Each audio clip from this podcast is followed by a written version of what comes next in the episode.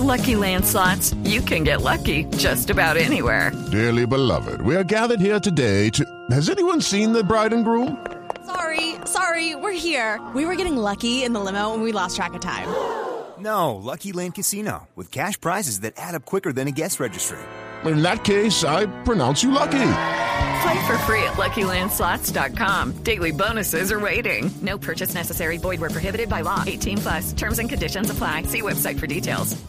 Pero Diego, usted también trae noticia en materia electoral. Comienzan ya las primeras investigaciones por presuntas irregularidades en el proceso de elecciones del Congreso. Así es, ante la Fiscalía General de la Nación, la Procuraduría General de la Nación, el Consejo Superior de la Judicatura y el Consejo Nacional Electoral fue interpuesta una denuncia penal y disciplinaria por medio de la cual se informa sobre los presuntos hechos que enlodan las elecciones en el departamento de Bolívar. Como pruebas fundamentales de las preocupaciones electorales se radicaron imágenes fotográficas en las que claramente se evidencia que el delegado para la transparencia electoral en el Bolívar, el magistrado Nayib Alberto Tapia, al parecer celebra la elección de su corpartidario Pedrito Pereira Caballero y los abogados defensores del representante para poder actuar como en el proceso de validación de los escrutinios en Bolívar. Asimismo, la denuncia fue radicada por la candidata a la Cámara de Representantes Sandra García Tirado, que contiene videos en donde claramente se evidencia la ruptura de la cadena de custodia en el material electoral previo a los preconteos, en donde se ven las bolsas electorales abiertas en distintas posiciones